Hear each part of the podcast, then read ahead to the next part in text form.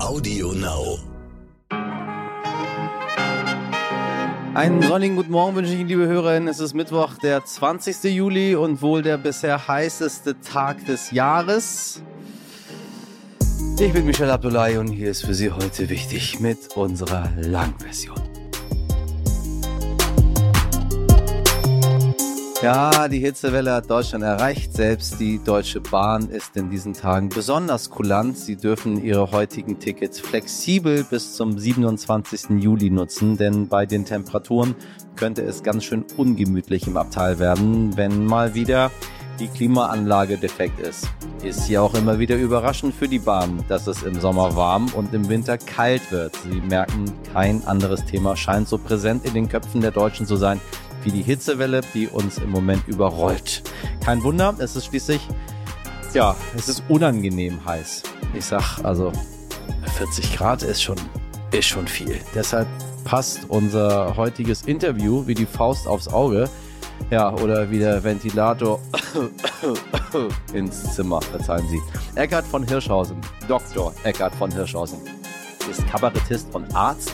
Er macht sich für den Klimaschutz stark und hat mir deshalb erklärt, was Hitze so gefährlich macht und weshalb Klimaanlagen, so wunderbar sie sich auch anfühlen mögen, nicht unbedingt die beste Lösung gegen heiße Sommertage sind.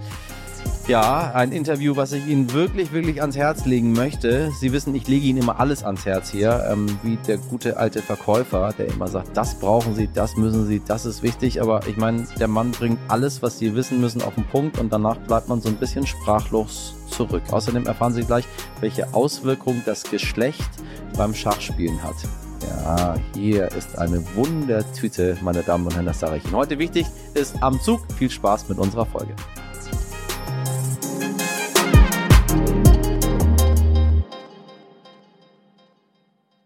Zuerst für Sie das Wichtigste in aller Kürze. Halbzeit bei Tankrabatt und 9-Euro-Ticket. Besonders das Ticket für den öffentlichen Nahverkehr verkauft sich ohne Ende. Deshalb wird schon jetzt fleißig über eine Nachfolge diskutiert. Vorschläge gibt es mehrere, 29 oder 69 Euro im Monat oder ein Klimaticket für 365 Euro im Jahr. Bundesverkehrsminister Volker Wissing will sich aber erst im Herbst für ein neues Ticketsystem entscheiden, wenn die Daten für den Sommer ausgewertet sind. Einfach und bezahlbar soll es sein, sagt der FDP-Mann, denn wenn die Leistung dahinter nicht stimmt, dann nutzt es niemanden für einen Euro fahren zu können. Hat er recht. Europaweit wird vor den Temperaturen und der Hitze gewarnt. In Großbritannien zum Beispiel erreichten die Temperaturen zum allerersten Mal seit Beginn der Wetteraufzeichnung mehr als 40 Grad. In einem Land, für das sonst 25 Grad schon viel zu viel sind. Wenn Sie unterwegs sind, passen Sie auf sich auf und falls Sie rauchen, es sei Ihnen gegönnt. Aber bitte lassen Sie es bleiben, wenn Sie in Baumnähe sind. Es herrscht akute Waldbrandgefahr. Außerdem wollen die konservativen Tories im Vereinigten Königreich über die Nachfolge von Premier Boris Johnson entscheiden. Nach dem heutigen Tag sollen nur noch zwei Kandidatinnen übrig bleiben, die sich um den Parteivorsitz bewerben. Die finale Wahl ist am 5. September. Der oder die neue Vorsitzende wird dann auch britischer Regierungschef oder Chefin. Und die EU-Kommission will heute einen Notfallplan Gas vorstellen, falls Russland tatsächlich seine Gaslieferung in die EU stoppt. Mehr dazu hören Sie übrigens in unserer morgigen Folge. Während der Westen über Russland verhandelt, verhandelt Russland jetzt eben mit anderen Ländern. Kreml-Chef Wladimir Putin hat am Dienstag seine zweite Auslandsreise angetreten seit Beginn des Krieges in der Ukraine. In meiner Heimat, im Iran, trifft er sich mit dem türkischen Präsidenten Recep Tayyip Erdogan und dem iranischen Gastgeber Präsident Ibrahim Raisi.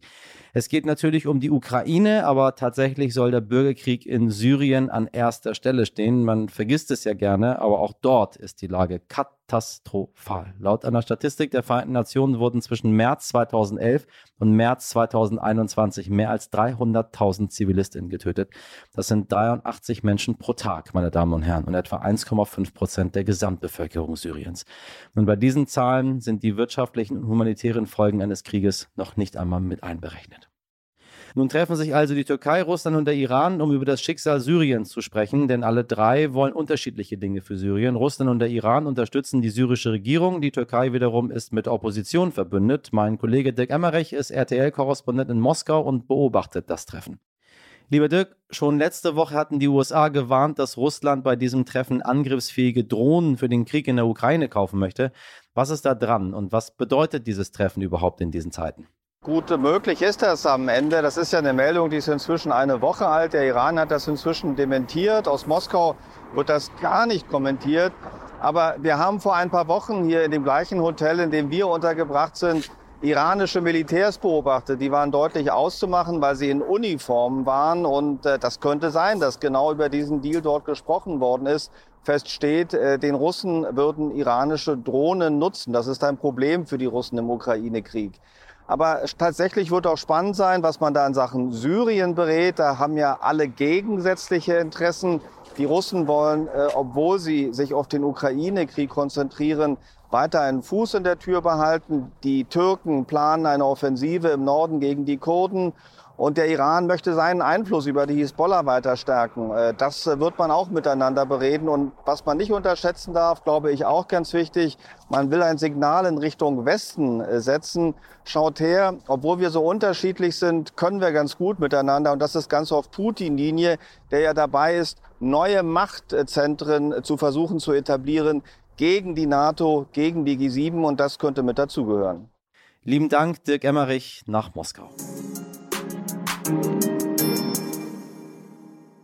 36 Grad und es wird ja tatsächlich noch heißer. Und während man vor ein paar Jahren noch freudig ins Schwimmbad gelaufen ist, muss man sich heutzutage überlegen, woher kommen diese immer wiederkehrenden Hitzewellen und was bedeuten sie? Denn die Klimakrise ist zum Glück viel präsenter in unseren Köpfen als noch vor wenigen Jahren. Ich möchte besser verstehen, was es genau mit diesen heißen Temperaturen auf sich hat, welche Gefahren sie mit sich bringen und wie man sich am besten gegen sie schützt. Deshalb habe ich schon vor einiger Zeit mit Eckhard von Hirschhausen gesprochen. Er ist Arzt, Autor und Kabarettist und hat die Stiftung Gesunde Erde, gesunde Menschen gegründet, die sich für den Klimaschutz einsetzt. Sie kennen ihn bestimmt aus diversen Talkshows und wenn Sie uns schon lange die Treue halten, kennen Sie ihn auch aus unserer Folge 108. Damals sagte er, wir müssen nicht das Klima retten, wir müssen uns retten. Und das ist leider richtiger denn je. Guten Morgen, Herr Doktor. Ja, guten Morgen, Michel. Es ist so warm. Was mache ich dagegen? Kühlen Kopf bewahren, das ist das Wichtigste. Und äh, unser Hirn ist tatsächlich der Körperteil, der am sensibelsten auf Hitze reagiert. Und äh, deswegen lange bevor wir wegen äh, Hitze, Sonnenstich und so weiter umkippen, äh, sinkt schon unsere kognitive Fähigkeit. Also wir machen mehr Fehler, wir werden missgelaunt, wir werden aggressiver, es passieren mehr Unfälle und es passieren auch mehr Suizide. Also das tut unserer Seele nicht gut, diese Hitze. Also ich habe ein paar Mitarbeiter bei mir hier im Büro, die sind alle äh, weiß wie ganz, ganz weiße Wände und die schwitzen sich ein ab. Äh, mir geht's super damit. Ich bin, äh, ich, ich taue richtig auf, wenn es warm ist. Nur sehe ich die, da machen wir ein bisschen Sorgen um die. Was, was, was, was ist das? Das ist nicht normal. Das haben wir so nicht gehabt. Naja, ähm, es gibt so eine große Illusion, dass wir Menschen uns irgendwie an alles anpassen können. Und äh, natürlich gibt es unterschiedliche Empfindlichkeiten für Temperatur. Ich habe das äh, auch in meiner Familie. Meine Frau zum Beispiel, die findet auch äh, es wärmer schöner als ich. Äh, das gibt dann äh, auch in jedem Büro natürlich diese Auseinandersetzung, äh, wann macht man Heizung, wann macht man Klimaanlage. Ja. Äh, aber es ist ganz wichtig, ich habe in meinem Buch Mensch Erde, wir könnten es so schön haben, den äh, Hans-Christian Gunga interviewt. Der ist äh, der Experte für Hitze und für extreme Physiologie, also für die Grenzen von dem, was Menschen aushalten können. Und der hat mir eine sehr, sehr wichtige äh, Botschaft ins Hirn gemeißelt, nämlich es gibt kein Säugetier, was 42 Grad Körpertemperatur aushält. Da sind wir schlichtweg tot. Und da werden wir uns auch nicht dran gewöhnen und da können wir uns auch nicht rauskaufen, äh, kein Mensch, egal wie reich er ist, kann sich seine eigene Außentemperatur kaufen. Du kannst dich natürlich irgendwie verbunkern und mit Klimaanlagen irgendwie runterkühlen, aber das ist ja kein gutes Leben. Und deswegen macht mir das, was wir gerade in der Welt erleben, aber eben auch in den letzten Sommern in Deutschland hatten wir viele, viele tausend Hitzetote, mehr als Corona-Tote zum Beispiel im letzten ja. August. Darüber wird viel zu wenig geredet, aber ich weiß ja, du bist immer dran an den Dingen, die wirklich wichtig sind und deswegen danke für die Einladung. Äh, was sind Hitzetote? Also wie passiert das? Wir, tatsächlich wird darüber nie gesprochen. Ist es einfach sehr warm gewesen und dann kippt jemand zu Hause um oder was ist ein Hitzetoter? Ähm, ein Hitzetoter ist jemand, der ohne diese Hitze nicht gestorben wäre. Also natürlich sind das vorwiegend Menschen, die schon vorerkrankt sind. Es sind aber auch äh, ganz kleine Menschen, äh, Kleinkinder können Hitze auch ganz schlecht regulieren. Ja. Die Hitzetoten sind deswegen äh, nicht in den Medien, weil äh, die ja nicht an dem Tag sterben, wo es jetzt erstmal heiß ist sondern ja, ja. Äh, wir Mediziner nennen das dann dekompensieren. Also stell dir vor, du hast ein schwaches Herz oder hast es mit der Lunge, ja, dann kommt die Hitzewelle und äh, du nimmst Medikamente zum Beispiel gegen hohen Blutdruck. Die äh, gehen aber ähm, nicht zusammen mit mit der Regulation, die dein Körper normalerweise mit äh, Gefäße aufmachen, Gefäße zumachen und so weiter ähm, als Tricks hat, ja. Oder du hast Diabetes, dann äh, funktioniert deine ähm, Gefäßregulation auch nicht mehr. Das heißt, der Körper ist überfordert mit dem, was er eigentlich kann, nämlich sich ein bisschen anzupassen. Und das ist dann der Moment, wo du dann ins Krankenhaus kommst oder viele Menschen sterben auch äh, alleine. In den Altenheimen hast du eine massive Übersterblichkeit. Und nur um dir mal eine Idee zu geben, um wie viele Menschen es geht. 2003 die erste große europäische Hitzeweile, 70.000 Tote. Das ist Oha. massiv. Und darüber hat damals ja. dann Frankreich zum Beispiel angefangen, Hitzeschutzpläne für alle Kommunen vorzuschreiben, Altenheime zu klimatisieren. Wir in Deutschland haben den Schuss nicht gehört. Und wir haben, äh, das sind die Zahlen vom Lancet Climate Countdown, also einem der wichtigsten internationalen Publikationen zu diesem Thema äh, Klimawandel und Gesundheit. Die äh, haben ausgerechnet, dass Deutschland das Land ist mit den drittmeisten Hitzetoten weltweit. Und da denkt man erstmal, what? Das kann doch nicht sein. Äh, es gibt da viele Länder, die heißer sind als wir. Ja, die gibt es, aber die haben auch nicht so viele alte, vorerkrankte Menschen wie wir. Und weißt du, was sie auch haben? Weil hier wird nämlich immer sehr viel Witze gemacht. Ich habe nämlich das heißeste Büro äh, bei uns und ich, ich komme damit auch ganz gut klar äh, und habe die, die nicht so gut damit klarkommen, äh, in andere Büros reingepackt. So, das reguliert sich, aber es ist nicht gut. Wenn es wirklich ein paar Tage über 30 Grad warm wird, haben wir keine Chance. Können wir nicht runterkühlen mit gar nichts. Wir haben im Iran Klimaanlagen. Weißt du, in jedem Raum. Ich sitze ja, der Iraner sitzt ja auch nicht bei 45 Grad. Im Süden des Irans wurden jetzt 51 Grad gemeldet. Das ist für die völlig normal, aber die arbeiten nicht bei 51 Grad. Das sind halt Klimaanlagen. Jetzt überlege ich mir, ob wir hier in Deutschland Klimaanlagen brauchen, weil ich weiß nicht, lange halten die das hier nicht durch bei mir. Naja, also du hast ja keine, keine Patienten, sondern du hast ja Mitarbeiter. Und äh, ja. deswegen denke ich, äh, bei den Pflegeheimen zum Beispiel äh, brauchen wir dringend ein Konzept, äh, wie wir die Hitze resilient kriegen. Das ist der Fachausdruck sozusagen, hitzebeständiger. Ähm, das geht ja nicht nur um die BewohnerInnen, also um die Menschen, die da aus guten Gründen gepflegt werden, sondern auch um die Pflegefachkräfte. Richtig, die richtig. Haben, äh, zum Teil noch Schutzkleidung an, auch wegen äh, Covid-19 und so weiter. Die werden ihre Wärme auch nicht los. Und deswegen wundert mich, warum wir immer noch äh, dieses Hitzethema nicht ernst nehmen, weil alles, was uns wichtig ist, was zu einem guten Leben dazugehört, nämlich auch uns draußen zu bewegen, das wird unter Hitze nicht mehr stattfinden. Wie du erzählst vom Iran oder auch von, von ähm, anderen Ländern, wo es äh, schon lange heißer ist, du bist total abhängig von Strom, von, von äh, elektrischen Geräten. Und mal ganz unter uns, solange der Strom dreckig ist, sind Klimaanlagen nicht die Lösung, weil sie das Problem verschärfen äh, solange wir Strom erzeugen, nicht mit 100% Erneuerbaren, wie wir es könnten und immer noch nicht fucking machen, sondern weiter Kohle verstromen, heizen wir das Klima weiter an, während wir versuchen, einen Ort zu kühlen. Und ich bin mit Harald Lesch befreundet, der sagt immer sehr salopp, Physik gilt auch für Leute, die sie nicht verstehen. Denn ja. äh, Naturgesetze sind nicht verhandelbar. Eine Klimaanlage kann keine Wärme wegzaubern. Sie kann nur von einem Ort an einen anderen Ort verschieben unter Richtig. hohem Energieaufwand. Und deswegen, wenn du dich einmal hinter so ein Klimagerät gestellt hast, dann kriegst du diese ganze warme Abluft ab. Dann merkst du auch, die Städte, wo viele Klimaanlagen laufen, maßgeblich in den USA zum Beispiel, die erhitzen sich alleine durch die Klimaanlagen. Das heißt, die Wärme wird aus dem einen Ort rausgepumpt, aber die bleibt dann da. Die ist wie so eine Hitzeglocke über der Stadt. Und äh, alleine die ganzen Klimaanlagen in ihrem Stromverbrauch und auch in ihrer Überwärmung tragen auch zu der lokalen Überhitzung von Hitzeinseln bei. Was habe ich gelesen? Ähm, 12 Prozent der, der gesamten US-amerikanischen Stromleistung kommerziell gehen für Klimaanlagen rauf. 12 Prozent, das ist heftig.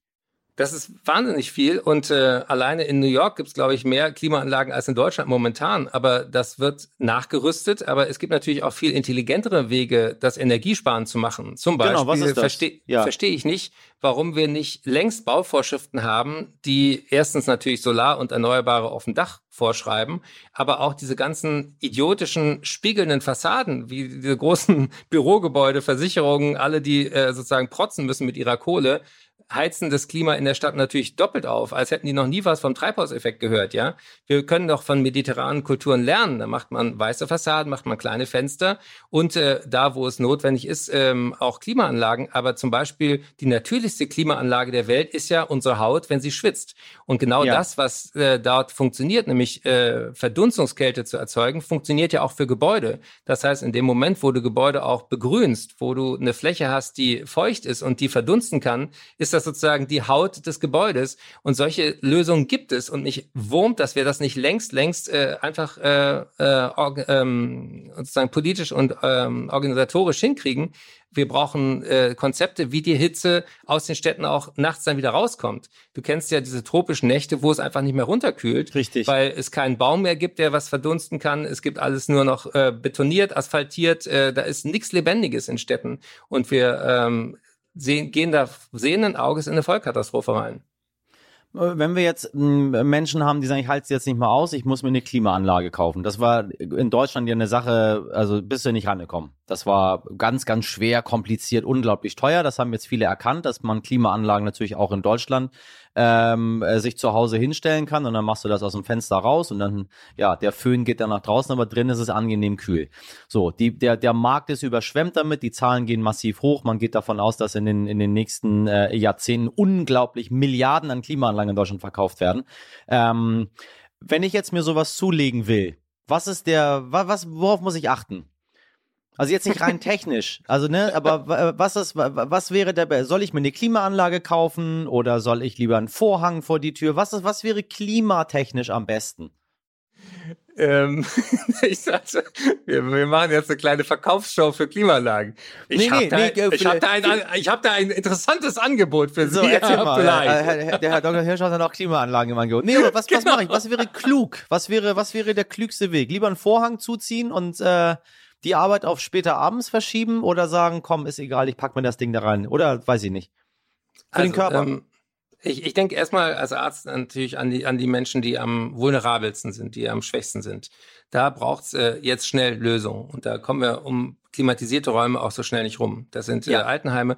Das sind auch Schulen. Ähm, ich meine, unser Hirn lernt nicht unter Hitze. Ja, dass, dass das Hirn unter Hitze nicht zu den größten Leistungen äh, in der Lage ist, das sieht man mit einem Blick auf Mallorca. Und da äh, merkt man äh, Hitze direkt aufs Hirn. Das äh, macht einen nicht schlauer ernsthaft gesagt äh, ist das natürlich das Problem, dass, dass äh, auch Schulen, auch Kindergärten überhaupt nicht dafür ausgestattet sind, mit äh, 35 oder 40 Grad Außentemperatur irgendwie erträglich zu sein. Für keinen da drin. Das heißt also, da müssen wir schnell nachrüsten, aber es braucht vor allen Dingen ein Konzept und ein Bewusstsein dafür, dass das die größte Gesundheitsgefahr ist, auf die wir in diesem Jahrhundert ähm, uns vorbereiten müssen. Und deswegen ähm, ist zum Beispiel auch ganz wichtig, dass wir weiter an alternativen Kühlmitteln arbeiten, weil äh, diese Kühlmittel in Kühlschränken sind eines der größten äh, Treibhausgas-Emittenten. Ja, ja. äh, das hat, äh, wir hatten ja äh, 1984 dieses grandiose Montreal-Protokoll, wo wir eben die FCKWs, diese fluorierten Kohlenwasserstoffe, verbannt haben. Aber im Prinzip arbeiten die äh, Kühlgeräte immer noch mit einer Technik, die vor 100 Jahren erfunden wurde, wo Klimawandel keine Rolle spielte.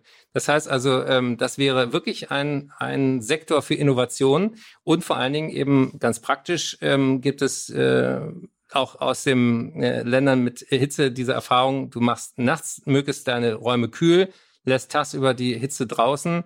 Ähm, es gibt Folien für die Fenster, es gibt äh, äh, Möglichkeiten für Verschattung. Es gibt ähm, dann die Möglichkeit, sich, sich selber abzukühlen. Ich selber bin total hitzesensibel. Ich, ich werde richtig grantig, wenn es mir zu heiß wird. Ähm, dann äh, mache ich zum Beispiel wirklich mein, mein Kühl, äh, mir ähm, nasses Kissen in, in den Nacken oder ein Kühlpad oder ich mache mein T-Shirt ständig nass äh, einfach um diese Verdunstungseffekte zu nutzen. Aber wie gesagt, ich, ich mache mir Sorgen, das ist doch kein Leben, was irgendwie, früher war Sommer etwas, auf das habe ich mich gefreut, ja. Richtig. Und heute ist Sommer etwas, wo ich denke, oh scheiße, wann kommt die nächste Hitzewelle? Ja. Und mir geht's ja noch gut und dir. Und äh, deswegen sollten wir vor allen Dingen auch an die Menschen denken, die wirklich gesundheitliche Probleme haben. Und Gott sei Dank ist endlich die Politik auch in Deutschland dafür ähm, ein bisschen empfänglicher. Ich habe meine Stiftung gegründet, ähm, gesunde Erde, gesunde Menschen. Also das, ähm, das Thema ist jetzt dran. Du sagst in deinem Buch, äh, gesunde Menschen gibt's nur auf einer gesunden Erde. Das heißt, äh, äh, mit den Klimaanlagen ist es nicht nur getan. Äh, wir müssen auch dafür sorgen, dass das nicht so weitergeht. Hast du irgendeine Form von Hoffnung? Oder müssen wir uns darauf einstellen, dass wir jetzt in Hamburg ab jetzt sechs Monate Sommer haben wie am Persischen Golf? Naja, ähm, ich, ich ähm, ich verbiete mir, so pessimistisch zu sein, wie die Datenlage es eigentlich hergibt. Und äh, ich sage, wenn wir es jetzt nicht reißen, wann dann? Und wenn wir es gemeinsam schaffen, ähm, also wir werden es nicht packen, wenn wir es äh, nicht wirklich als eine gesellschaftliche Mammutaufgabe an erste Prio stellen. Das Thema ist inzwischen raus aus der Nische. Es ist auch raus, dass es sozusagen ein Problem der Jugendlichen ist. Es betrifft heute schon die Menschen. Das heißt, ähm, es ist ein Thema, was alle Generationen angeht. Und ich merke, dass wir gerade in historischen Zeiten sind, wo sich wirklich der Wind dreht, wo plötzlich die Ernsthaftigkeit dieser Lage erkannt wird. Äh, die USA sind wieder dabei beim Pariser Klimaabkommen. Die haben mit äh, Kalifornien gerade auch hautnah gespürt, was es bedeutet. Und diese Wetterlagen wären ohne Klimakrise nicht zustande gekommen. Da sind sich die Wissenschaftler total einig. Das heißt also, ähm, jetzt kann keiner mehr sagen, dass uns das nichts angeht. Es ist äh, ja. kein Problem von Eisbären, sondern wir müssen nicht die Erde retten, sondern uns. Ich danke dir. Und ich gebe diesen Appell an unsere ZuhörerInnen draußen weiter. So, jeder kann was bewegen, auch wenn es ganz, ganz klein ist, aber man kann was ja, bewegen. Ja, und, und äh, ich sage ja nicht, dass 2030 die Welt untergeht, aber wir haben äh, diese zehn Jahre noch, um wirklich massiv Veränderungen einzuleiten und zu verhindern, dass wir diese planetaren Grenzen sprengen. Und deswegen lohnt es sich, um jedes Zehntel Grad zu kämpfen. Und es lohnt sich auch, um jede Tonne CO2, die wir nicht in die Welt pusten, ähm, zu kämpfen, weil ähm, aus dem Weltraum betrachtet waren wir immer schon im Homeoffice. Ja, und wir haben eine hauchdünne mhm. Atmosphäre und die können wir nicht weiter als Müllhalde äh, missbrauchen. Und äh, deswegen, wenn man über Klimaanlagen nachdenkt, dann sollte man auf alle Fälle auch drüber nachdenken, wo kommt mein Strom her? Ist der 100% erneuerbar? Und wo lasse ich mein Geld? Ich habe das noch gescheut bisher. Noch, noch gibt's keine Klimaanlagen. Noch, noch bin ich mir überlegen, wie, ich, wie ich das hin. Noch, noch hoffe ich, noch hoffe ich, aber ich, äh, ich habe dich ab, ab jetzt immer im Ohr. Danke für das Gespräch, Eckart. Immer wieder gerne. Ciao. Ohren auf. Sind Sie dumm im Vergleich zu Männern? Sie sollten kein Schach spielen. Das soll der geniale Schachspieler und Weltmeister Bobby Fischer über weibliche Schachspielerinnen gesagt haben. Bobby Fischer ist mittlerweile gestorben, aber mit dieser Einstellung scheint er bei weitem nicht alleine dazustehen, zeigt eine neue Studie des King's College in London. ForscherInnen haben Daten aus mehr als 79.000 Schachpartien untersucht und herausgefunden, das Geschlecht der Spielenden hat einen großen Einfluss auf das Endergebnis. Nehmen wir einmal die männlichen Spieler. Bei Männern wurde nachgewiesen, dass sie, wenn sie gegen gegen eine Frau spielen, deutlich länger glauben, noch gewinnen zu können, selbst wenn sie gar keine Chance mehr haben. Ah, könnte auch ein Date gewesen sein. Deshalb geben sie erst sehr viel später auf, als wenn sie gegen andere Männer spielen. Außerdem scheinen männliche Spieler deutlich größere Probleme damit zu haben, gegen eine Frau zu verlieren, als gegen einen Mann.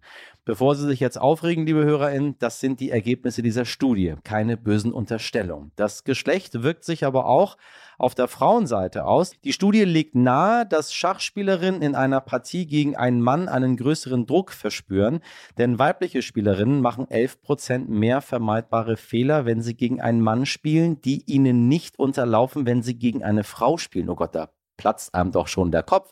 Und das bei einem Spiel oder einem Sport, wie auch immer Sie mögen, das nun wirklich so überhaupt nichts mit dem Geschlecht oder gar Glück zu tun hat. Sage ich Ihnen als ehemaliger, ich möchte schon sagen, ziemlich guter Schachspieler. Grüße gehen raus an meinen ehemaligen Klassenlehrer Werner Krause. Danke, danke dafür, dass wir bei Ihnen damals Schach lernen konnten. Mittlerweile aber ein bisschen eingerostet. Und damit hau ich einmal auf die Stoppuhr und sage, das war's für heute mit heute wichtig. Schachmatt sozusagen. Themenvorschläge und Feedback gehen wie immer an heute wichtig at stern.de. Wir freuen uns aber auch über Ihre Lieblingsschachzüge, falls Sie welche haben. Meine Redaktion, von denen im Übrigen nur eine Person Schach spielen kann. Wer denn noch? Vielleicht soll ich mal gegen den oder die mal spielen. Hoffentlich gegen eine Frau, dann gewinne ich. Mirjam Bittner, Dimitri Blinski, Laura Czappo und Jennifer Heinzel Produziert wurde diese Folge von Alexandra Zewisch. Am Donnerstag ab 5 Uhr sind wir wieder da und starten gemeinsam in den Tag. Haben Sie einen schönen Tag, meine Damen und Herren. Haben Sie einen kühlen Tag. Machen Sie was draus. Ihr Michel Abdullahi.